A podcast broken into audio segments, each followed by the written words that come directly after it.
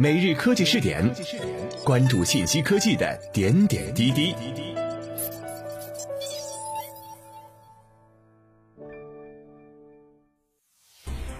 各位蜻蜓 FM 的听众朋友们，大家好，欢迎收听今天的每日科技试点。自人民日报讯，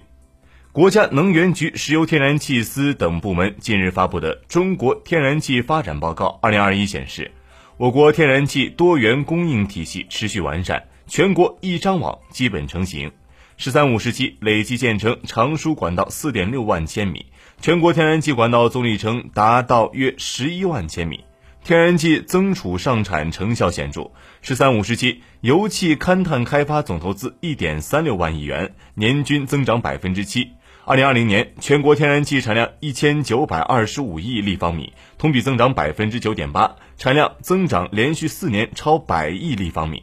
天然气消费稳步增长。二零二零年天然气消费量三千二百八十亿立方米，相比二零一五年增长一千三百四十八亿立方米，增幅达百分之七十。十三五时期新增天然气消费量同等量热值的煤炭相比，实现减排二氧化碳五点七亿吨，二氧化硫六百三十万吨。